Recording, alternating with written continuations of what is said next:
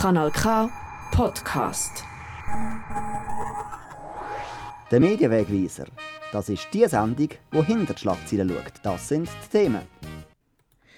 SRG-Debatte, Halbierungsdebatte, Runde 2 sozusagen. Ihr hört den Medienwegweiser auf Kanal K mit mir, Michael Künk. Ja, wir werden nochmal beten zur Runde 2. Je nach Blickrichtung wird es aufgezwungen von den Gegnerinnen und Gegnern von der SRG mit der sogenannten Halbierungsinitiative. Die sagen natürlich, das ist die andere Blickrichtung, sie ist dringend nötig, die ganze Diskussion um die Gebührenhöhe. Ja, ich finde es jetzt ein bisschen ermüdend, muss ich ehrlich sagen, nicht Diskussion an und für sich, sondern dass sie, weiß Gott, einfach so früh losgeht. Wir hätten noch so viele wichtige andere Themen, wo sich die Medien dürften darum kümmern. Wir diskutieren aber selbstverständlich gern auch nochmal über die SRG. Und zwar mit einem von diesen Journalistinnen und Journalisten, wo die Welt der Journalisten so gut versteht wie kein anderer. Ich rede mit dem Matthias Ackeret. Matthias Ackeret, ein Kind von der privaten Medien, von Radio Munot, Tele Zürich und Tele 24. Nachher hat er einen eigenen Verlag gegründet, der Verlag persönlich.com. Ein bisschen umstritten ist seine Rolle, die er hatte im Talk-Format Tele Blocher. Dort hat er mit dem jetzigen Altbundesrat ein viel beachtetes Internetfernsehen auf Bein gestellt. Spannend daran war, dass er zu der Zeit, wo sie das angefangen haben, bei weitem nicht Altbundesrat war, sondern saftig im Amt. Ja, der Matthias Ackeret, also einer, wo jenste Facetten vom Medienbusiness kennengelernt hat. Mit ihm tue ich Diskussion also eröffnen um No-Beilage ja oder nein, beziehungsweise halbieren ja oder nein. Eine Diskussion, wo leider, muss man sagen, von der SRG unterschätzt worden ist. Direkt nach der ersten No-Beilage-Abstimmung haben die Befürworterinnen und Befürworter angefangen sammeln und sie haben also in einer Rekordzeit, sagen sie, die ganze Geschichte rund um die Halbierungsinitiative zusammengehabt. Also Befürworterinnen und Befürworter von der Reduktion von der Gebühren haben gesammelt wie verrückt ja, man hat die andere Seite ja auch nicht sammeln muss man an dieser Stelle sagen, sondern die andere Seite ist jetzt wieder in der Defensive. Und zwar so in der Defensive, dass man eigentlich nur zuschauen kann, weil wenn sich die SRG selber zu fest würde wehren, dann würde sie ja ihren Job von der Sachgerechtigkeit nicht richtig anbringen. Das ist spannend, das ist nochmal interessant und darum gehen wir rein nochmal in die SRG-Debatte mit dem Matthias Ackeret von persönlich.com.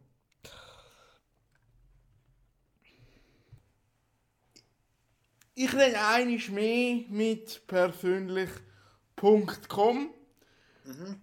Und wir sind wieder vor einer SRG-Debatte, wo wir äh, reinstartet, wo der Bundesrat ausgelöst hat mit einer viel zu frühen Kommunikation zur SRG. Ist sie zu früh gewesen? Weil das gibt etwa den längsten Abstimmung, Abstimmungskampf, den ich je gesehen habe. Ja, man weiß glaube ich noch nicht genau, wenn die Abstimmung ist. Äh, es ist allen irgendwie ein bisschen unangenehm. Lustigerweise habe ich gerade eine Kolumne über das geschrieben für Schweiz am Wochenende. Ich habe gefunden, der Bundesrat Rösti, der Medienminister, der ja Mitinitiant war von der Initiative im Leben voran, hat eigentlich der SAG eine kleine Vorlage geben und irgendwie sagen, schau, da ist ein Kompromiss, wir gehen nur, glaube 35 Franken ab statt 135 Franken und versucht die ganze Sache ein bisschen den Wind aus dem Segel zu nehmen. Aber die SAG ist natürlich immer sehr stur, immer wenn ihre Autorität oder Autonomität, wie sie sagen, angegriffen wird, dann reagieren sie irgendwie sehr trotzig. Ich, ich glaube, das ist falsch. Die SAG hätte eigentlich müssen auf der Rösti zugehen und sagen, wir suchen nach kreativen Lösungen oder wie äh, nach Möglichkeiten, wie man im Prinzip die Kosten ein bisschen absenkt. Äh, das hätte eigentlich eine andere Basis gegeben. Also ich, ich begreife die Trotzhaltung von der SAG, aus der SAG-Sicht schon, glaube aber, dass wenn man es gesamtpolitisch anschaut, dass es falsch ist, weil die Leute haben nicht so großes Verständnis für das. Die Leute haben nicht so großes Verständnis für das. Ist es auch, weil die Leute halt immer noch nicht, trotz No Beilage 1 und jetzt der Halbierungsinitiative, sich immer noch nicht bewusst sind, was Information und guter Journalismus wirklich kostet. Ja, oder die SAG macht wirklich einen guten Job. Das sind gute Programme und, und zwar, ich wehre mich auch immer ein bisschen gegen den Begriff, wenn man sagt, man soll Unterhaltungssendungen einstellen. Das ist falsch. Die SAG macht sehr gute Unterhaltung und man sieht es ja äh, im Vergleich mit den anderen Mitbewerbern. Ich, ich bin ja als Kind vom Regionalfernsehen, Tele Zürich und so, Tele 24. Aber äh, ein Privater bringt das einfach so nicht an wie die SAG. Da muss man jetzt nicht los anerkennen. Ich glaube, die SAG hat einfach ein anderes Potenzial zum Sparen. Sie geht einfach in viele Bereiche rein, wie das Internet, äh, sie haben einen eigenen TikTok-Kanal und, und die sozialen Medien und weiß Gott was. Das sind eigentlich Sachen, wo man schon könnte, mehr oder weniger den Privaten überlassen. Also das heißt, SAG könnte auf ihrem Internetprogramm einfach ihre Sendungen abspielen oder vielleicht mal einen Bericht, aber nicht nur selber Informationsleistungen erarbeiten. Ähm, das Zweite ist natürlich auch ein bisschen die Lohnstruktur vom Management. Das ist mir klar, wenn man die kürzt, äh, spart man die x Millionen nicht ein. Aber ich sehe nicht ein, warum das ein Chefredakteur vom Schweizer Fernsehen fast so viel verdient wie ein Bundesrat. Äh, und es ist ja nicht nur der Chefredakteur vom Schweizer Fernsehen, es ist, es ist eine ganze Führungsklicken, oder? Und, und irgendwie finde ich es noch interessant. Der SRG auf der einen Seite, wo kein Staatssender sind, ich finde den Begriff nicht einmal schlimm, aber schlussendlich ist es ja nicht der Staat, wo einen Großteil der Konzessionsgelder äh, ermöglicht und gibt. Äh, der Generaldirektor wird von der, vom Bundesrat gewählt, also, aber sie werden kein Staatssender sein, sie berufen sich immer auf ihre autonome Haltung. Auf der anderen Seite, wenn man das hat, muss man sich natürlich dann auch ein bisschen im Kampf von der freien Wirtschaft stellen, oder?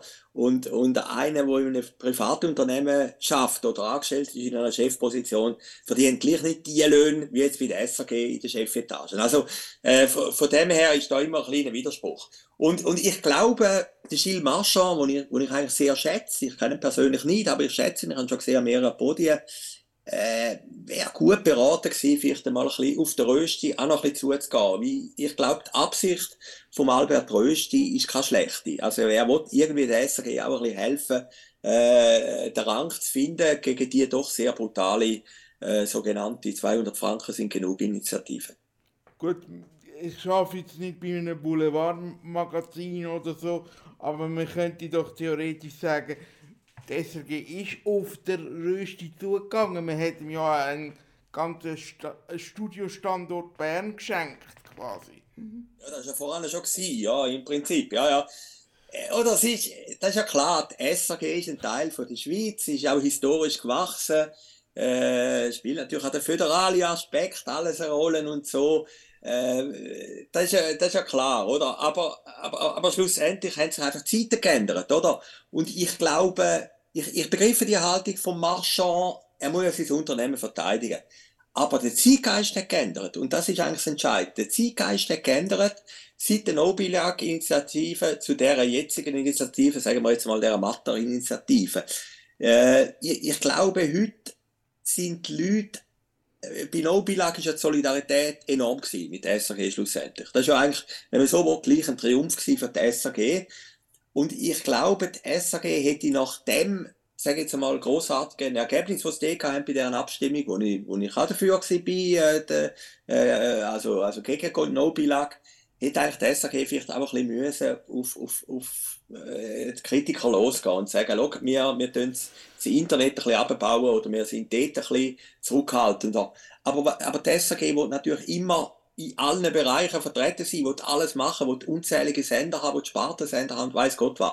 Und, und ich glaube, die Zeit ist einfach heute eine andere, oder? Das Medienverhalten, auch von den jungen Leuten ist anders. Äh, der, der lineare Fernsehkonsum vielleicht auch nicht mehr so stark wie auch schon.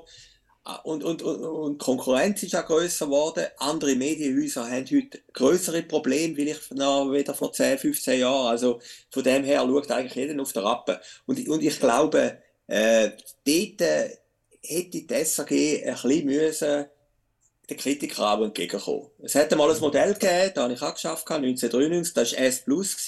Das war eine Zeit, wo man versucht hat, äh, die Privaten einzubinden, wo man versucht hat, Kritiker einzubinden. Das ist leider dann gescheitert nach einem Jahr. Aber, aber es hat immer wieder Bestrebungen gegeben, auch von der SAG aus, dass man diesen Entwicklungen, die im Markt sind, äh, ein bisschen die Stange halten Sie haben gesagt, wir haben doch sehr interessante medienpolitische äh, Themen gehabt, auch in der Vergangenheit immer mal wieder Projekte gesehen gehen und Projekte wieder gesehen auferstehen im Fernseh- und, und Radiobereich. Die ganze Thematik ist ein bisschen geprägt vom, von dem Privatfernsehen, wo wir wo, wo sie ja auch Teil davon sind, wo quasi jetzt sind die Befürworter vom Privatfernsehen im Parlament. Nur jetzt nützt es nichts mehr. Jetzt ist kein äh, Tele 24 mehr rum und kein TV3 und die erste Generation vom Privatfernsehen hat man wie zuerst vor Hund, vor Hunde gehen lassen. Ist das manchmal ein schade? dass Politik so träge war? Gut, Politik ist ja immer in vielen Bereichen viel träger als die technischen Entwicklungen, oder? Und äh, äh, man hat ja das irgendwie auch schön gesehen im Lokalradio. Lokalradio, der Schawinski ist, nehmen wir Lokalradio als, als Prototyp, wo jetzt in der Schweiz ja, sage jetzt mal, das legale Privatradio, das konzessionierte Privatradio feiert ja jetzt das 40-jährige Jubiläum in diesen Tag. Ich meine, der Schawinski ist auf Italien gegangen, äh, hat vier Jahre lang über, den, über die Alpen, über den Pizza Copera in die Schweiz eingesendet. Und dann hat der Bundesrat, Schlumpf ist da gewesen, der Vater von der ehemaligen Bundesrätin Schlumpf, hat eine RVO gemacht, Radio- und Fernsehverordnung, und hat dann das nach vier Jahren irgendwie versucht zu legalisieren. Und das ist eigentlich schon irgendwo durch einen Pioniertag gewesen. Es hat dann plötzlich in der ganzen Schweiz Lokalradio gegeben. Also dort ist eigentlich ein bisschen die Entwicklung schneller gewesen, wieder, dass man es hätte können befürchten, oder? Und es ist auch der erste Streik gewesen, wo man das SRG-Monopol gebrochen hat. Beim Privatfernsehen, ja, ist das anders gewesen. Beim Privatfernsehen hat es dann, äh, das ist zwei, äh, 1994 gewesen, ja, das war dann unter dem Bundesrat Ogi gewesen, Medienminister Ogi, hat es dann auch plötzlich die Möglichkeit gegeben, Regionalstationen machen. Tele Zürich hat dann angefangen, die haben eigentlich auch noch sehr gut funktioniert. Dann ist natürlich immer der Traum gewesen, äh, von einem nationalen privaten Sender, der hat in der Schweiz immer um, umgegeistert, ähnlich wie in Deutschland, wo mit RTL und Sat1 gegenüber dem öffentlich-rechtlichen Rundfunk auch eine private Konkurrenz hat. Und irgendwo ist es nicht nur ein Gesetz gewesen, sondern eben auch die wirtschaftlichen Möglichkeiten, so einen Sender gegen die übermächtige SRG aufzubauen äh, das ist sehr kostenintensiv und eigentlich praktisch unmöglich. Oder? Sie, die SAG hat eigentlich, einfach wie, wie es historisch gemacht ist, so viel Standortvorteil über äh, Milliarden oder 1,5 Milliarden Franken Konzessionsgelder, hat die große Werbung und weiß Gott was. Also, äh, so einen Player aus dem Markt rauszuhauen, ist natürlich extrem schwierig. Zumal sie ja wirklich gute Programme machen und, und, und, und Bedürfnisse der Leute decken. Und dann ist natürlich seit der Zeit, wo sie vorhin angetönt haben, noch etwas anderes dazugekommen. Das Internet ist erfunden worden. Äh, es gibt heute halt schnellere Medium als äh, das Lokalfernsehen, sondern äh, wenn, wenn irgendein Brand ist, dann wissen sie das unter Umständen in einer Minute über, über die Online-Dienst. Also das ganze Medienverhalten oder mediale Verhalten ist heute ein anderes, wieder jetzt noch vor 20 Jahren und das muss man in der Diskussion berücksichtigen. Also Privatfernsehen, wo der Sexappeal hat in den Nuller oder in den 90er Jahren, hat der heute höchstwahrscheinlich nicht mehr. Mhm eigentlich läuft es ja momentan sehr gut äh, im Privatfernsehen bis zu dem Tag, wo der Bundesrat kommuniziert hat, weil gleichzeitig Kollegen von CA Media auch über einen Stellenabbau informiert haben am Morgen davor. Ein schwarzer Tag für die Medien. Ja, das ist ein, ja, ja, klar, ist ein schwarzer Tag. Wie gesagt, ich, ich schaue es ein bisschen anders an, die Rösti-Geschichte. Ich glaube, der Rösti hat wollen, der SAG irgendwo eine Brücke bauen, oder? Ob, dann plötzlich, ob man dann die 30 Franken abbaut oder am Schluss 20 Franken, oder, oder weiss, da kann man immer noch diskutieren. Er hat vielleicht auch ein bisschen rauslassen wie weit kommt einem die SAG auch ein bisschen entgegen, oder? Oder wie weit bringt die SAG vielleicht jetzt auch noch ein paar Ideen, wie, wie, man, wie man könnte Kosten einsparen. Ich habe das ja eher ein bisschen das Signal als so verstanden. Dann am Morgen haben sie natürlich den Entscheid gehabt, 150 Stellen bei CH Media. Das ist extrem viel. Das hat es allweg in der Schweiz, sage ich jetzt einmal, bei einem privaten Medienunternehmen auf einen Klapp so noch nie gegeben, oder? Muss man einfach sagen, das ist sehr einschneidend zeigt zweierlei. Es zeigt auf der einen Seite, dass höchstwahrscheinlich wirtschaftlich schwierigere Zeiten kommen, also dass die Werbegelder nicht mehr fließen. Wenn sie eine Rezession haben, was machen die Unternehmen? Sie sparen sehr bei der Werbung. Fernsehwerbung ist ein sehr sensibler Bereich, ist auch, ist auch eine teure Werbeform. Und der zweite Punkt ist natürlich, wie ich gesagt habe, das mediale Verhalten hat sich geändert. Also die, ob die jungen Leute jetzt am Abend noch Tele Zürich schauen, ich glaube es nicht unbedingt, sondern sind mehr halt mit dem, mit dem Smartphone unterwegs und dem Internet. Also, das sind so zwei Entwicklungen, die zusammengekommen sind. Und ich glaube, für SRG ist insofern natürlich ungünstig gewesen, äh, wie es natürlich gezeigt hat, dass man viel Solidarität von den anderen Sender auch nicht erwarten kann in dieser Situation. Die sind jetzt alle mit sich selber beschäftigt, die sind mit Restrukturierungen.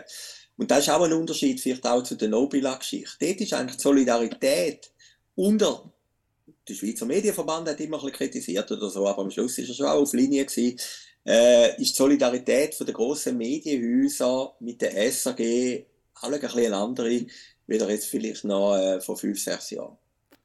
Ja, das Problem ist ja auch, dass die grossen Medienhäuser die Umverteilung nicht mehr machen. Ich glaube, da haben wir schon 2017 darüber geredet, das ist immer noch ein Thema. Die Gewinne, die sie machen mit Online-Marktplätzen und so, die fließen nicht mehr zurück in Journalismus. Das ist doch generell falsch. Ja, das können Sie sagen, aber ich meine, Sie müssen auch schauen, man sagt immer Medienhäuser, das sind das eigentlich Tagesanzeiger und Ringe, die das haben, oder? Und schon bei NZZ wird das schwieriger und CA Media hat das in dem Sinne auch nicht. Also die meisten Medienhäuser, wo man einfach mal klar sehen, rendieren oder lohnt sich nicht über das Digitale finanzieren, oder? Und das ist auch eine Erkenntnis, die man jetzt hat, also über die Jahre hinweg, dass der Print eben gar nicht so schlecht ist, dass sie im Print immer noch können, doppelseitig Inserat machen dass sie dort andere Preise können verlangen wieder im Internet. Ähm, äh, Sie haben es jetzt auch gesehen, ein Beweis für die Thesen ist eigentlich äh, Ringier. Ringier hat immer gesagt, wir sind äh, vor allem ein Digitalhaus, ist ein bisschen inspiriert gewesen äh, durch den grossen Brüder in Deutschland, durch den Springer Verlag, der völlig auf digital setzt. Aber was hat Ringier gemacht? Ringier hat vor paar anderthalb Monaten kommuniziert, dass sie im Prinzip jetzt alle Zeitschriften vom Axel Springer Verlag kaufen. Also das heißt, sie setzen dort wieder primär einmal auf Print, oder? Und äh, ich möchte einfach mit dem sagen, sie haben auf der einen Seite eine enorme mediale Veränderung hin zum Internet, hin zum Smartphone. Und gleichzeitig ist eigentlich, sind die alten Medien, wo man immer ein bisschen belächelt hat, eben äh, Zeitungen oder, oder vielleicht auch Radio und Fernsehen, die sind nicht tot. Die haben sich einfach in der Funktion ein bisschen verändert und, und man muss vielleicht dort auch ein bisschen einen kreativen Ansatz machen, wie kann man so ein Medium wieder neu erfinden. Und jetzt komme ich nochmal zur SRG zurück. Ja, vielleicht müsste die SRG dort mal überlegen, von sich aus, wenn ich jetzt Generaldirektor wäre, würde ich das auch machen. Ich würde auch ein bisschen eine Entwicklung vorwegkommen, oder? Am Schluss ist der Medienminister bei so einer Firma wie die SRG natürlich immer stärker, weil äh, SRG ist relativ stark von Gebühren oder staatlichen Geldern abhängig, oder? Bevor dann irgendwie der Rösti sagt, ihr müsst da und da und da machen, würde ich halt irgendwie als SRG versuchen, mit äh, schauen, dass man halt ein bisschen, man hat dann ein bisschen weniger Einnahmen und es wird einen Abbau geben, aber, aber dass man das irgendwie auch in, einer, in einer kreativen Dynamik nutzt, wie das andere Unternehmen auch möchten.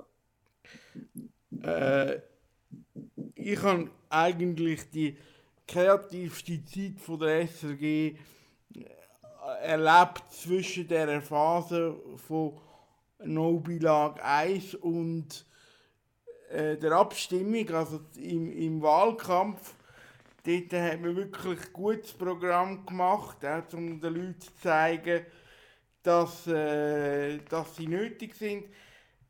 Wir, sie haben schon ein angedeutet, erwarten sie ähnliche äh, Dynamiken innerhalb von der SRG. Ja, ich bleibe zu hoffen. Ich meine, bei der SRG, wenn man mit den Leuten von SRG sind die dauernde Sitzungen und komplizierte äh, Abläufe. Sie müssen auch mal das Organigramm anschauen, das relativ kompliziert ist. Am Schluss ist natürlich ein Radio- oder eine Fernsehfirma. Ist natürlich am Schluss, was, machen die? Die müssen Radio- und Fernsehprogramm herstellen, oder? Und äh, klar, die Zeit hat geändert und der Zeitgeist hat vielleicht auch ein bisschen geändert.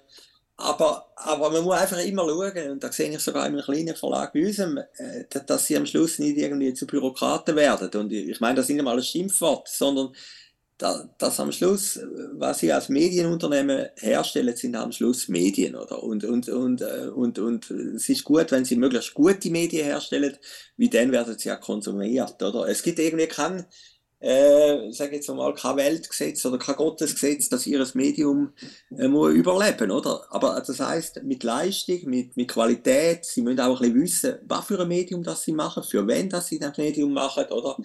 Äh, äh, haben sie immer noch eine gute Chance, weil die Leute sind ja bereit, die Medien zu konsumieren, oder?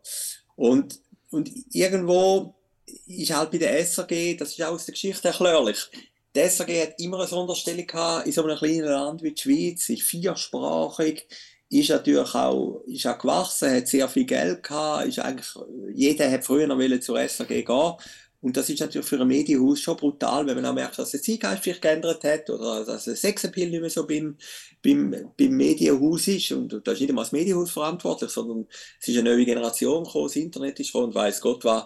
Äh, aber, aber das bedingt ja auch, dass man eigentlich auch seine Stellung gegenüber außen auch vielleicht ein bisschen verändert und vielleicht auch ein bisschen kompromissbereiter ist und manchmal auch sagt, schaut, äh, wir müssen da gewisse Abstriche machen, wie, wie der Markt und das Umfeld das irgendwie auch verlangen.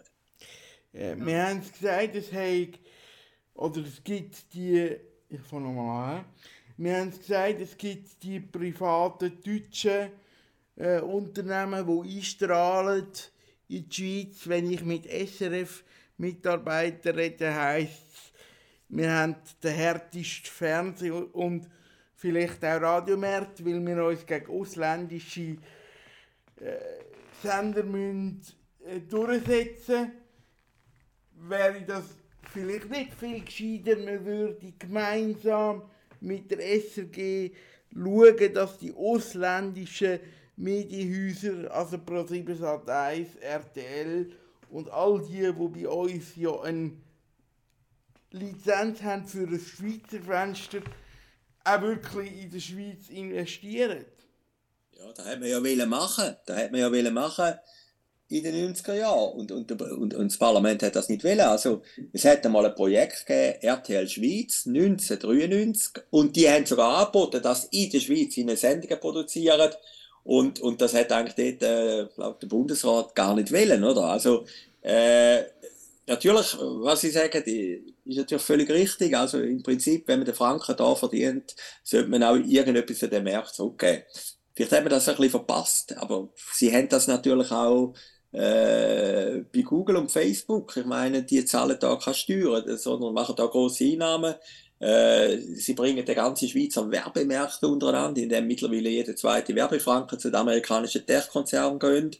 Äh, ihre Steuern zahlen sie irgendwie in Irland. Also, äh, es ist wahnsinnig schwierig, äh, das irgendwie wirtschaftlich oder politisch äh, äh, können steuern. Und, und wie man jetzt auch sieht, es gibt ja das Leistungsrecht, das jetzt im Parlament verhandelt wird Sympathien sind sogar komischerweise sogar noch mehr bei den äh, amerikanischen Tech-Konzernen äh, weder bei den Schweizer Verlegern, oder? Das ist natürlich dann auch eine Frage, wie, wie lobbyiert man oder wie geht man da vor, oder? Es ist alles nicht, es ist alles nicht so einfach. Aber äh, auf der anderen Seite müssen Sie sagen, haben wir ja gleich in der Schweiz einen gut abgeschnittenen Markt. Trotz der grossen deutschen Sender, äh, wo in die Schweiz einstrahlen, trotz der französischen Sender, wo in die Romandie einstrahlen, äh, im Kabelnetz kommen sie ja sowieso die ganze Welt über, werden eigentlich die Schweizer SRG-Programme sehr, sehr gut genützt. Oder? Also, ich, glaube, das ist nicht das Problem. Das Problem, wo, wo, wo schlussendlich, wenn wir auf der, auf der SRG-Seite sind, ist eigentlich ein bisschen, die Welt hat sich verändert, zum einen. Also, ich glaube, der Goodwill, wo die SRG 2018 gab, bei der No-Bilag-Initiative, ist heute nicht mehr so groß wie auch noch dazu mal. Vielleicht auch wie, wie, wie die SRG bestimmte Programmteil, äh, Volksmusik oder weiß Gott was, die, die, die Lobbygruppierungen ein bisschen verärgert hat, möglicherweise. Dann kommt natürlich dazu, eben, das Medienverhalten der jungen Leute ist ganz anders, oder? Die, die, die schauen kein Fernsehen mehr oder, oder vielleicht äh, äh, mal Germany's Next Topmodel, dann ist gleich fertig. Äh, die konsumieren heute eigentlich alles im Internet. Internet ist gratis, also viele junge Leute oder die nächste Generation sagt, warum soll ich überhaupt noch zahlen? Ich habe ja alles schon im Internet, oder? Und, und das sind ja Sachen, die die SRG gar nicht dafür. Also, äh, da können sie auch so gute Programme machen und weiß Gott was, wenn, wenn der Adressat sich eigentlich nicht mehr um sein Produkt äh, kümmert, dann wird es einfach wahnsinnig schwierig, oder? Äh, und, und, und von dem her hat sich die Welt ein bisschen geändert. Und zusammenfassend, nach einem großen Wortschwall möchte ich eigentlich sagen, äh, ich, ich glaube, die SAG oder die SAG-Spitze äh, müsste sich nicht immer gerade gegen, äh, ja, äh, es ist irgendwie äh, so fast mantramäßig, tut man sich gegen alles, äh, was von außen kommt, abschotten und sagen, nein, das geht nicht, das geht nicht. Das ist eigentlich die erste Reaktion. Sondern vielleicht auch ein bisschen gelassener das Ganze anschauen, im Wissen, dass am Schluss die Schweiz also die SAG nicht hängen lässt, dass die Schweiz große Sympathie hat für die SAG, aber dass sich auch der Markt verändert hat und die anderen Medienhäuser halt auch riesige Probleme haben und dass man nicht unbedingt auf die Solidarität von denen zählen kann. Also bei der Antwort, wo wir jetzt ganz viel gehört haben, habe ich vor allem herausgenommen, dass sie gar nicht davon ausgehen, dass das Leistungsschutzgesetz, äh, wo aus meiner Sicht muss kommen, um den Schweizer Medienplatz zu stärken, dass das, dass, also sie haben das Gefühl, das käme nicht durch. Ich bin nicht sicher bin ehrlich gesagt nicht sicher. Ich weiß nicht, wie der letzte Stand ist, aber ich bin gleich überrascht gewesen, äh, dass Google und Facebook doch eine sehr, sehr starke Lobby haben in Bern. Äh, dass die Zahlungsbereitschaft von diesen Konzernen auch relativ klein ist. Also, da muss ich sagen, das ist die ganze SRG-Diskussion ein bisschen müßig, weil die SRG äh, gibt immerhin in der Schweiz Programm, gibt immerhin eine Leistung, äh, die SRG unterstützt die ganze Filmindustrie. Also, äh, das ist eigentlich, äh, das ist eigentlich großartig. Da kommt auch wieder etwas zurück. Also von dem her bin ich dort völlig auf der SRG-Seite. Wenn ich, eben wie gesagt, bei der SRG ein bisschen bemängle ist, äh, dass man vielleicht auch ein bisschen nicht immer gerade nur äh, das jetzt als Totalangriff verstehen, wenn, wenn, wenn irgendeiner sagt, ich möchte dort ein bisschen Geld eingeben und so. Aber, aber die amerikanischen Konzerne, das ist das große Problem und das zerstört natürlich unseren Werbemarkt, wenn am Schluss jede zweite Werbefranke irgendwie zu, zu, zu den Amerikanern geht, Google oder Facebook, oder? Natürlich sind die agiler, natürlich sind die äh, schneller als, als unsere herkömmlichen Medien. Auf der anderen Seite muss man sagen, ich habe gerade gestern einen Brief bekommen als Kleinunternehmer in Zürich. Wie macht Google Werbung? Sie machen mit äh, Dialogmarketing, also sie kommen einen Brief über oder sie schalten ein Inserat Zeitung. Also sie machen nicht Werbung auf der digitalen Plattform, sondern sie gehen immer noch zu den herkömmlichen Medien und, und, und sie benutzen den herkömmlichen Weg. Das finde ich eigentlich noch bemerkenswert. Das heißt ja, oder für mich der Beweis, dass eine Firma wie Google, wo ja sicher jeder abzählt, dass die immer noch weiß, welche Bedeutung die alte Medien hat. Die Medien nämlich, wo wir immer tot sagen. Die Medien, wo man tot sagt, die Medien, die aber wahrscheinlich auch länger leben, ähm, hat man, das ist vielleicht jetzt auch ein Vergangenheitsbewältigung, aber hat man das Internet einmal müssen ein bisschen europäischer denken und etwas gegen Google und Facebook setzen, so eine europäische Suchmaschine? Nein, da bin ich, ich glaube, das ist pragmatisch. Also, äh, wenn es nicht gegangen ist, ist es nicht gegangen. Die Amerikaner sind so stark und die Amerikaner sind ja wieder herausgefordert von den Chinesen. Also, äh, es, es, gibt wenig, es gibt ein paar Sachen in Europa, die ja funktioniert haben. Spotify ist ja eine schwedische Erfindung, zwar schwer defizitär, aber es ist eine schwedische Erfindung.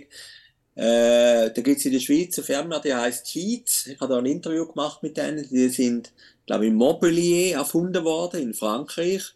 Und das ist eine Firma, die automatisch, äh, wenn Sie einen Artikel haben auf einer Newsseite vom Tagesanzeiger, Sie haben zum Beispiel jetzt einen Artikel über den Orban, der gestern in Zürich war, dann schaltet die dort das Film mit rein, irgendwie reisen sie nach Ungarn, oder? Also, die, die, die tun eigentlich einen journalistischen Inhalt kommerziell auf die Webseiten einspielen. Das ist eine europäische Erfindung oder eine französische Erfindung sogar. Das gibt es ja schon, aber schlussendlich tönt das immer so, man soll ein Gegengewicht machen zu Google. Google ist so perfekt, ist so brillant, ist so genial, dass es eigentlich sehr schwierig ist, da ein Gegenstück zu machen. Man sollte einfach, und, und das ist meine Anregung, und das ist jetzt natürlich auch die Anregung vom Schweizer Medienverband, man sollte einfach versuchen, dass man auch ein bisschen profitiert von denen kommerziell, wie die leben natürlich schlussendlich von den Inhalten, die wir produzieren. Klar, wir, wir äh, profitieren von, denen, von der ganzen Google-Suchmaschine, aber schlussendlich wäre Google höchstwahrscheinlich ohne den Hinweis auf alle die Medienprodukte, die wo jeden Tag in der Schweiz hergestellt werden, und, und zwar nicht ganz billig, äh, wäre Google nicht mehr die gleiche Plattform, oder? Und, und da wäre es eigentlich nichts als anständig, wenn man das Wort äh, benutzen kann, dass da auch wieder Geld im Markt zufließt. Wie empfehlen Sie einem jungen Journalist, äh, wie soll er den Weg in die Medien angehen? Schauen Sie, das hat, ich, ich bin jetzt 60 geworden und habe ein bisschen auf mein Leben zurückgeschaut. Ich habe unheimlich Glück gehabt, oder? Ich habe unheimlich Glück gehabt, dass ich eigentlich immer das machen konnte, was ich wollte. Ich war dabei gewesen, beim Roger Schawinski, der Privatfernsehen in der Schweiz gestartet hat, 94. Ich war bei S Plus dabei gewesen, als Bundeshauskorrespondent. Das Experiment ist dann irgendwie zwar gescheitert, aber ich konnte das ein Jahr lang machen im Bundeshaus für die SRG. Ich war dabei gewesen, beim Start von der Lokalradio 1983 in Schaffhausen, Radio Munot. Also, ich, und habe heute einen eigenen Verlag weil war auch irgendwie ein Traum war von mir, dass ich mal ein eigenes Medienunternehmen habe und ein Medienunternehmen, das eine gewisse Beachtung hat im Markt Also von dem her haben sich bei mir alle Träume ein bisschen erfüllt. Aber ich habe auch, glaube ich, wenn ich, wenn ich jetzt den junge, den sehr jungen Matthias anschaue, ich habe das immer wollen und ich bin auch sehr neugierig gewesen. Also das ist schon Grundvoraussetzung beim beim Medienberuf. Man muss neugierig sein und vielleicht muss man einfach ein bisschen unkonventionell sein. Also sie können nicht auch jede Stunde verrechnen oder sie müssen auch mal äh, auch zur Nacht arbeiten. Oder manchmal gibt es halt eine Story, die am Abend stattfindet. Da können sie nicht sagen, ich habe 5 Uhr Abend, wenn, wenn, wenn der Interviewpartner am 7 da ist. Oder? Also das heisst, ein Junge, der in Journalismus, ist immer noch der spannendste Beruf, weil sie können ja selber für ihr eigenes Leben viel mitnehmen. Sie, sie lernen ja interessante Leute kennen. Sie können auch interessante Begebenheiten. Also das heißt, sie müssen Ehrgeiz haben, das zu machen. Sie müssen aber auch bereit sein, gewisse Sachen auf sich zu nehmen. Eben, äh, es ist halt dann gleich nicht ein 0850 oder 9 bis 5 äh, Job, sondern sie müssen das ein bisschen zu ihrer Lebensauffassung machen. Und ich glaube, wenn man, wenn man diese Haltung hat und die, äh, das Gefühl für den Journalismus, dann ist das immer noch der spannendste Job. Heute sind natürlich Kanäle einfach ein anders, oder? Wir, haben dann wir sind mit Lokalradio groß geworden, Lokalfernsehen groß geworden. Heute ist es halt mehr Internet oder dass sie halt äh, gehen schnell mit, Inter äh, mit dem Handy filmen. Aber, aber der Beruf selber, das ist eigentlich immer der gleiche, oder? Und der erfordert gleich einfach eine grosse Neugierde und auch einen gewissen Spaß und ein gewisses Interesse an dieser Tätigkeit. Ähm, ich bin ja jetzt tätig bei einer sehr interessanten Einheit, sage ich jetzt mal, vom Journalismus, nämlich für und bei Kanal K. Und Kanal K ist insofern interessant, dass wir ein Lokalmedium sind, eigentlich.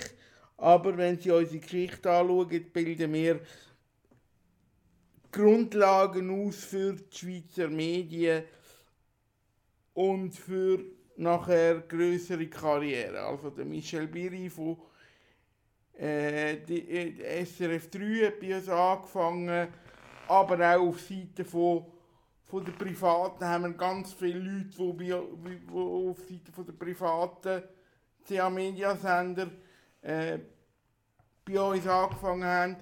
Also ein so ein Sender, wo ganz viele Fäden zusammenlaufen, habe ich jetzt dürfen feststellen, der hat ja wie eine spezielle Aufgabe. Und trotzdem habe ich jetzt gemerkt, bei der Kommunikation vom Bundesrat, ähm, wir sind eigentlich auf Seite der Privaten. Weil im Prinzip gibt es für die Regierung nur die SRG oder die Privaten. Aber es gibt die dritte Einheit, nämlich die sogenannte Ausbildungs, Ausbildungssender, müssen wir die nicht ein bisschen separiert anschauen. Natürlich, also, aber da ist ja dann auch ein eine Frage vom Lobbying, oder? Also, da müssen Sie natürlich in, äh, über den Radioverband oder über das BAKOM, ich würde auch mal beim BAKOM nachfragen, ob es da Möglichkeiten gibt. Sie müssen, oder, das Leben zeigt ja immer, wenn Sie ein Anliegen haben, und auch wenn es ein gutes Anliegen ist, sie müssen ja laut werden. Die Leute wollen wissen, dass es das Anliegen gibt. Und ich kann mir aber auch vorstellen, dass im ganzen Medienzirkus innen, äh, da was ich gesagt habe, auf große Sympathie und Verständnis stoßt. Nur, nur, sie müssen es ja mal bekannt machen. Und, und, und dann als nächsten Schritt müssen wir halt dann irgendeine Lösung finden, oder? Es, es gibt einfach kein Naturgesetz, dass, dass irgendeiner sagt, äh, oder, passiert sehr selten, du hast ein lustiges Medium, dich unterstützen wir jetzt, oder? Hm. In, in, in dieser heutigen Welt müssen sie einfach irgendwie auch auf das aufmerksam machen, sie müssen lobbyieren, sie müssen irgendeinen Politiker haben, der für das ansteht. Und ich glaube, dann hat das eigentlich ganz eine gute Chance, ja. ja. All das, was wir jetzt hier diskutiert haben, zeigt mir eigentlich, dass ich schon recht gut im Medienbusiness habe kommen. Wir sind, haben recht, sind recht stark auf, auf medienpolitische Themen gegangen. Draussen im Volk gibt es aber immer noch den Irrglauben, dass wenn man beim Schweizer Fernsehen oder auch bei der Privaten schafft, dass man dann ein Superstar ist à la Hollywood und mega ja, viel Geld verdient, oder? Das hat sich jetzt aber ein bisschen relativiert. Ich meine, der Status, den sie früher als, sagen mal, als Privatradio oder Privatfernsehmensch gerade ein Superstar sind, ich glaube, das ist heute ein bisschen, äh, das hat sich, das ist schon ein bisschen oben abgekommen. Ich meine, heute haben sie andere Medien. Heute ist einer im Instagram, jetzt Instagram-Stars. Ich meine, da gibt es Leute mit 300.000 Follower. Ich meine, der Büsser hat, glaube ich, 300.000 oder 400.000 Follower. Sie müssen sich das mal vorstellen. Ich meine, da wäre ja die ganze Stadt Zürich, folgt dem irgendwie. Das, das ist ja ein x-fachs von, von einem Zürcher Radiosender unter Umständen. Also die mediale Welt und die mediale Wahrnehmung hat natürlich schon ein bisschen geändert in den letzten Jahren. Aber auf die andere Seite, das ist ja auch schön, wenn das Volkheim auch noch ein bisschen als Anführungszeichen als Star anschaut. Medien sind etwas Besonderes, Massenmedien erreichst du auch noch viele Leute. Das Schlimmste ist doch, wenn, einem, wenn man mit einem Massenmedium schafft und einem gar niemand mehr kennt, dann, dann muss man ja gleich ein bisschen die Existenz vorstellen und sagen, äh, wird das Medium überhaupt noch beachtet. Also ich, ich habe nie ein Problem mit dem. Mich hat immer gefreut oder freut es immer noch, wenn mich Leute auf der Straße erkennen. Äh, wie, wie, man hat natürlich, wenn man den Beruf wählt, vor allem Radio und Fernsehen und vor allem Fernsehen natürlich immer noch zu meiner Zeit, hat man natürlich auch ein bisschen extravertierte Art. Das, das darf man nicht einfach so verleugnen. Oder? Und ich muss immer lachen, wenn Leute sagen, sie arbeiten beim Fernsehen und schotten ihr Privatleben und weiß quasi total ab, wie schlussendlich, wenn du zum Fernsehen gehst, oder das war früher immer der Fall, gewesen, dann bist du halt ein Teil von einer gewissen Öffentlichkeit. Wenn sie Geschichten gemacht haben beim Fernsehen und so, ähm, äh, eben so äh, Blut, Schweiß und Tränen im privaten Fernsehen, ist mir noch immer sachgerecht gewesen, oder sie, haben vorher gesagt, sie haben zurückgeschaut, haben sie gesagt, dort haben wir etwas falsch gemacht, oder? Äh... Ja, natürlich. Äh, hat man auch Sachen zugespitzt oder Sachen, wo man dann nachher gesagt hat am Abend, es hat schon zwei, drei Sachen gegeben. Ich glaube, bei Tele Zürich, wenn ich jetzt zurückschaue, aber das ist ja über 20 Jahre her, habe habe ich weit über 1000 Beiträge gemacht. Und ich alle äh, beim engen Beitrag oder ja, vielleicht bei, bei 100 Beiträgen oder, oder 50 Beiträgen gesagt hätte, würde ich heute anders machen. Oder? Aber die Situation ist manchmal so gewesen, sie sind unter Zeitdruck. Sie haben ja auch können, nur können einen Beitrag machen beim Fernsehen mit dem Material, das sie haben, oder? Also von dem her äh, ist das anders wie ein Zeitungsartikel, wo sie vielleicht auch noch ein bisschen relativieren oder eine andere Sicht bringen. Äh, ein Fernsehbeitrag lebt von Bildern und die Bilder haben sie auch noch selber müssen machen also äh, hat natürlich auch ein bisschen Machbarkeit. Und sie haben ja müssen machen bis am Abend um 6 Uhr, hat auch ein bisschen Machbarkeit den Inhalt vom Beitrag gesteuert, oder? Und, und von dem her hat es sicher Ungerechtigkeiten gegeben. Und, und wenn jetzt jemand immer noch verletzt ist, tut es mir also schrecklich leid und möchte ich mich auch entschuldigen. Ja, äh, ich kann jetzt da nicht mitreden, ich kann es schaffen, nicht im Einzelnen im Kopf, ob es wirklich so Fall gibt, aber wir reden jetzt immer vom Investigativjournalismus. Das ist die Zukunft, also dass man sich neu mehr hinwenden an ein Medium und die tun, äh, sich auf die Seite von der Betroffenen stellen oder versuchen, versuchen eine Geschichte wirklich investigativ aufzurollen. Was kann der Investigativjournalismus leisten? Meistens ist ja dann die Geschichte, die einen belastet, sei es bei, Schocki oder bei Turner schon passiert. Ja, natürlich. Und, und ich meine, Investigativjournalismus, man muss natürlich immer sehen, jede Geschichte äh, ist natürlich schlussendlich auch eine subjektive Geschichte. Also es gibt nie die absolute Wahrheit. Und äh, die pointierteren Geschichten sind natürlich auch manchmal ein bisschen die unfairen Geschichten, weil sie übernehmen ja irgendwie auch eine, eine gewisse Funktion oder eine gewisse Aussicht von, von einem Betroffenen. Also von dem her, und Fernsehen ist natürlich ein hochemotionales Medium, wenn man jetzt noch im Gegensatz zu einer Zeitung, wo sie vielleicht eben, wie gesagt, objektiv berichten. Also das muss man einfach im Hinterkopf haben, oder? Und ich, ich habe mich auch immer gewehrt gegen die gegen die absolute Worte, die es gibt. Also, dass äh, äh, am Schluss sind sie als Journalist einfach froh, wenn sie am Abend auch Geschichten fertig haben oder den Artikel fertig haben, im Wissen, dass irgendetwas nicht ganz äh, ausführlich berichtet worden ist. Also, da müssen Sie als Journalist natürlich immer wissen, oder? Und ich habe bei vielen Journalisten äh, das hat mich immer gestört. Die schauen sich irgendwie äh, mit der Zeit so ja, als, als moralische Instanzen an, äh, wo die Welt irgendwie schwarz und weiß aufteilen. Nein, als, Journalist sind sie auch ein Dienstleister, sage ich jetzt mal, vom ganzen Nachrichtenfluss. Äh, wie geht es weiter? Sie haben gesagt, Sie haben vor kurzem Geburtstag gehabt. Wie geht es für Sie persönlich mit wie geht für Sie persönlich mit persönlich weiter? Mir persönlich geht es weiter. Ja, klar, wir müssen immer schauen, dass wir jedes Jahr, wir haben ja kein Geld über vom Staat, oder wir haben ja keine, sage jetzt mal, mediale Unterstützung über. Wir leben von Werbung. Äh, wir haben im Moment acht Angestellte. Ja, mein Job ist einfach zu schauen, dass das Unternehmen auch kommerziell, das ist einfach das Auto schlussendlich, dass das Unternehmen auch kommerziell floriert. Wie wenn das kommerziell nicht floriert, kann ich die Löhne nicht mehr zahlen äh, da kommt der ganze Motor irgendwie ins Tracken, oder? Und, und das hat nicht viel zu tun, sage ich jetzt einmal, vom medialen Inhalt. Das ist eigentlich ein kleines Unternehmen, wo du musst schauen, dass du das immer kannst positionieren und dass, dass am Schluss die Rechnung kannst zahlen. Das ist eigentlich ein bisschen der Druck vom kleinen Unternehmen. Und das ist vielleicht auch der Unterschied zum Journalist, wo das vielfach eben gar nicht so sieht oder gar nicht so weiß. Ist mir früher auch so gegangen Aber, aber heute sehe ich natürlich den Job schon ein bisschen anders. Ja.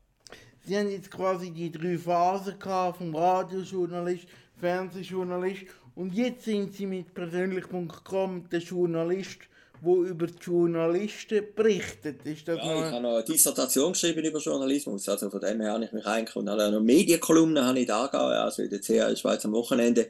Also ich, ich habe mich eigentlich mit dem Journalismus in allen Perspektiven immer beschäftigt, oder? Und, und wie gesagt, ich habe das Glück gehabt, dass ich bei allen Medien dabei war, als, Praktiker und dass ich es als Theoretiker können anschauen und, und dass ich heute ein Medium habe, das über die anderen Medien berichtet und ich mit, mit dem das Geld verdiene. Also äh, von dem her kenne ich natürlich die Medien wirklich aus allen Perspektiven. Ja. Wunderbar, dann wünsche ich Ihnen alles Gute. Ihnen als Person und persönlich.com als Unternehmen. Ja, persönlich kommen wir immer noch sagen, wir gehen auch noch eine Zeitschrift raus.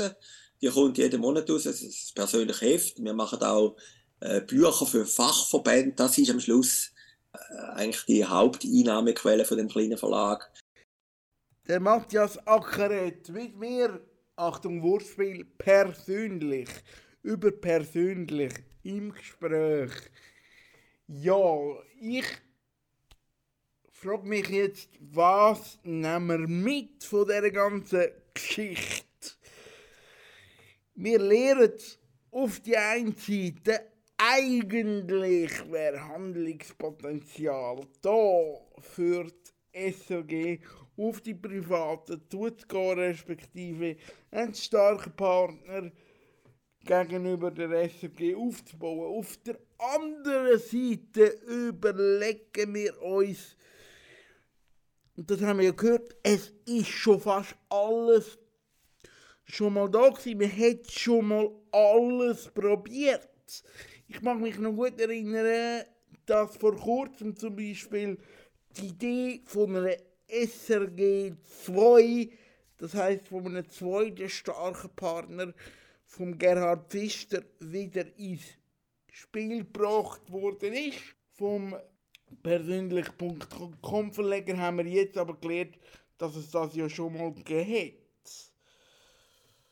Also irgendwie bin ich jetzt noch fast mehr ratloser zurück, wie vorher. Und wie muss sich ein einzelner junger Moderator in der heutigen Zeit weiterentwickeln? In Richtung Privatfernsehen oder Richtung der SRG? Was ist stabiler? Das ist eine gute Frage. Übrigens hat das Ende vom Interview ein bisschen nach Rückblick tönt. Aber Matthias Ackeret, seine Karriere ist natürlich noch lange nicht vorbei. Seine süchtige Radioheimat ist ja Radio 1. Dort hat er mit dem Kollegen Mark Jäcki seine eigene Personality Show. Ja, man darf dem glaube so sagen. Woche für Woche küren sie die Helden, aber auch die Loser von der Woche. Sie legen aber Wert darauf, dass sie viel, viel netter sind, wie das Bodo, wo am Montag jeweils läuft. Am Montag kommt Roger gegen Roger bei Radio 1. Die Kollegen, die am Donnerstag laufen, heißen Shortlist. So, jetzt aber fertig. Genug Werbung gemacht für einen fremden Radiosender. Wir hören gescheiter noch mal ein bisschen rein in die damalige Sendung von 2017, wo ich schon mal mit dem persönlich Verleger Matthias Ackeret ein Interview geführt habe. Mal bin ich, wie man das vor der Pandemie noch gemacht hat, physisch vorbei und habe ein Interview aufgezeichnet. Ja, so viel zu den technologischen Veränderungen, die dann halt im Alltag doch sehr praktisch sind. Auch wenn wir uns vorgenommen haben, wieder vermehrt rauszugehen. Wir hören rein in das Interview von dort mal. Zuerst bin ich mit dem Interview eingestiegen und habe Matthias Ackeret gefragt, was ist für ihn guter Journalismus? Ja, viele von meinen Berufskollegen sagen natürlich, nur sie machen guten Journalismus. Das ist vielleicht auch ein bisschen die Eitelkeit vom Journalist. Ich schaue das für falsch an. Ich glaube auch, guter Journalismus macht 20 Minuten, guter Journalismus macht Glückspost. Guter Journalismus ist der Journalismus, wo man im Prinzip seine Klientel so bedient, dass sie zufrieden ist mit dem Medienprodukt. Und das erfordert natürlich einfach eine gewisse Handwerklichkeit, also dass man natürlich äh, orthografisch sich mehr oder weniger an Duden haltet und bedeutet natürlich auch, dass man fair ist in seiner Berichterstattung. Es gibt ja nicht die absolute Wahrheit, aber dass man versucht, auch Gegenstimmen einzuholen. Das verstand ich unter gutem Journalismus. Wie würden Sie die ganze YouTube-Szene beschreiben, wo jetzt aufkommt und sich zum Teil auch journalistisch betätigt? Ja, ich finde das ein interessantes Phänomen. Ich meine, das ist ja die digitale Revolution, wo wir alle davon betroffen sind. Dank dem Internet ist jeder mittlerweile sein eigener Sender, oder? Es gibt die technischen Möglichkeiten, jeder kann seine Beiträge aufs Netz stellen, jeder ist weltweit empfangbar aber es passiert doch immer das gleiche Phänomen, wenn dann die Leute irgendwie mit einem Blog anfangen im Internet oder mit einem YouTube-Beitrag und dann merken, dass im Prinzip niemand das konsumiert, dann hören sie auch auf. Also auf die lange Sicht wird dann auch bei einem YouTube-Programm eine Kommerzialisierung kommen, eine Professionalisierung. Also am Schluss wird natürlich auch wieder der überleben, sage ich jetzt einmal, wo das irgendwie durch professionell bringt. Und darum sage ich auch, der Beruf vom Journalist wird nie aussterben. Er wird nie aussterben, er verändert sich aber und es gibt diverse Wege, wie man zum Journalismus kommt. Es kann sich meines Wissens auch jeder Journalist nennen. Der Begriff ist nicht geschützt. Ist das ein Problem? Nein, ist für mich kein Problem. Äh, ich habe ja ganz einen, eigentlich einen untypischen Weg gemacht. Ich bin eigentlich Jurist von Beruf aus, habe aber immer Journalist werden. Ich glaube auch, Journalismus, und da sage ich etwas, was vielleicht ein bisschen heikel ist, Journalismus kann man an einer Uni in dem Sinne nicht lernen. Journalismus ist etwas, wo man in der Praxis von den Picken auf muss erfahren Und jeder Journalist, und ich bin jetzt seit 30 Jahren in diesem Job, macht die Erfahrung durch, man ist am Anfang sicher vielleicht ein bisschen frecher, man ist vielleicht auch ein bisschen unkonventioneller, man ist aber auch unfairer.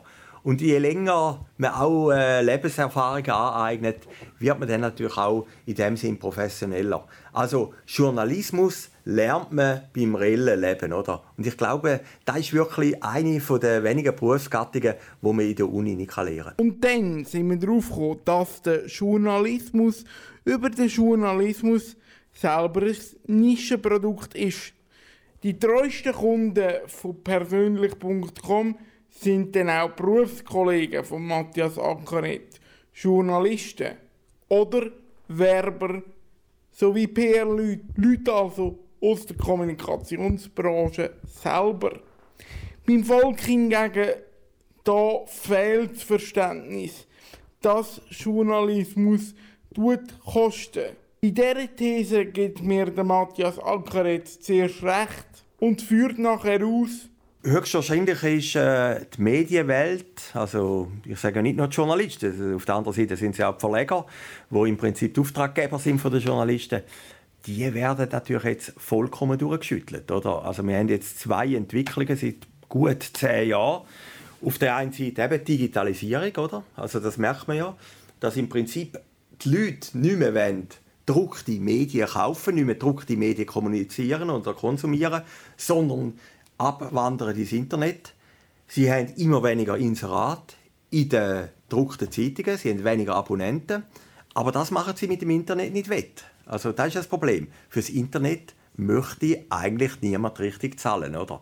Das ist eigentlich die Erbsünde oder der, der Urknall von den ganzen jetzigen Entwicklungen, oder? Dass sich eine Verlagerung stattfindet, wo niemand mehr möchte finanzieren. Und dann kommt natürlich etwas dazu, äh, wo, wo ich doppelt paradox, wenn nicht sogar pervers finde. Die Leute akzeptieren nicht mehr einmal mehr Werbung auf dem Werbeportal. Oder? Sie haben die Adblocker zum Beispiel. Da, da schalten die Leute so einen Blogger ein, dass irgendwie die Werbung rausgesurft wird. das finde ich etwas völlig Absurdes. Also, dass man nicht mehr einmal den Motor also, dass man jetzt halt sagt, okay, wir zahlen halt nicht mehr für die Medienprodukte, aber wir, wir müssen jetzt halt die Werbung ein bisschen akzeptieren. Nicht mehr einmal mehr da akzeptiert man. Also, es findet irgendwo eine Intoleranz auch gegenüber der Werbung statt. Und das ist natürlich eine gefährliche Entwicklung, oder? Also, wenn der Konsument nicht mehr zahlen will, gleichzeitig auch nicht mehr die Werbung akzeptiert. Wir haben das zum Beispiel erlebt wo die Sonntagszeitung auf der ersten Seite Werbung gemacht hat für den Mercedes 5. Mögen Sie sich noch erinnern? Hat es einen riesen Aufschrei gegeben. Aber was der Konsument und der Leser vergisst, man muss heute auch ungewöhnliche Werbeformen machen. Zum einen, dass man überhaupt die Auftraggeber, die noch im Print gehen kann, befriedigen und auf der anderen Seite, dass man auch eine Aufmerksamkeit generiert. Aber das Verständnis der Konsumenten ist relativ klein.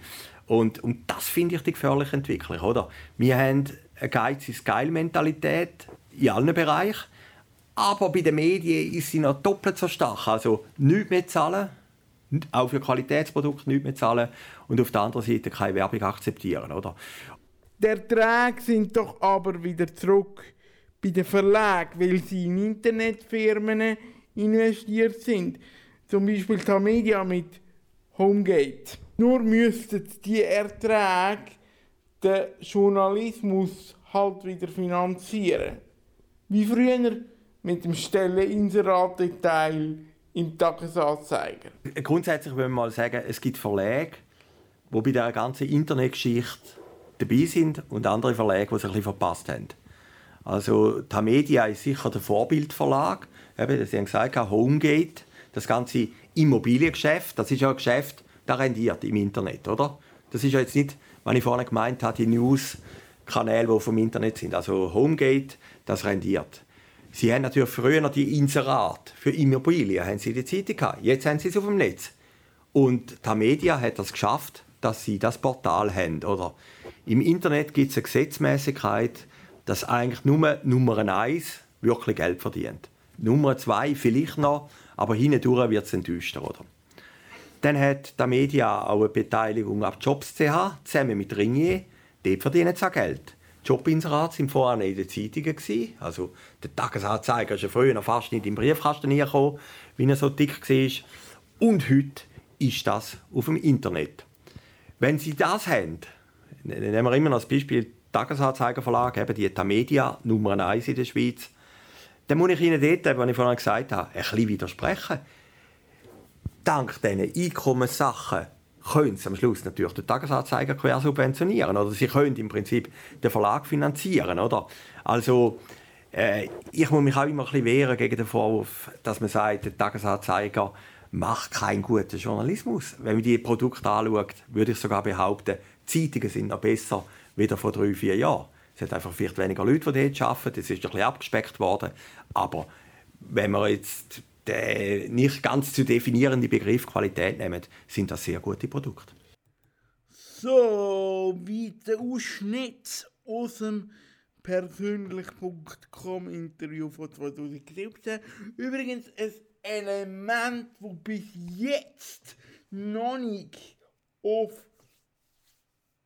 Spotify und bei der aktuellen Liste beim Medienwegweiser aufgeführt wird. Es gibt nämlich Sendungen, die sind verschwunden im Archiv. Die müssen wir neu aufbereiten und neu aufschalten. Findet ihr das gut, wenn wir das würden machen? Dass man sieht, wie gut und wie super dass ich war. Oh, Eigenlob stinkt. Aber ich habe wirklich Mut gehabt. Ich habe die grossen schon hier zum Start von meiner kleinen Sendung auf Kanal K interviewt. Jung sind wir. Oh, jung sind wir. Ich bin immer noch jung, aber 20, das bin ich schon länger nicht mehr. Habt's gut, macht's gut und tschüss. Das ist ein Kanal K Podcast Jederzeit zum Nachhören auf kanalk.ch oder auf deinem Podcast App.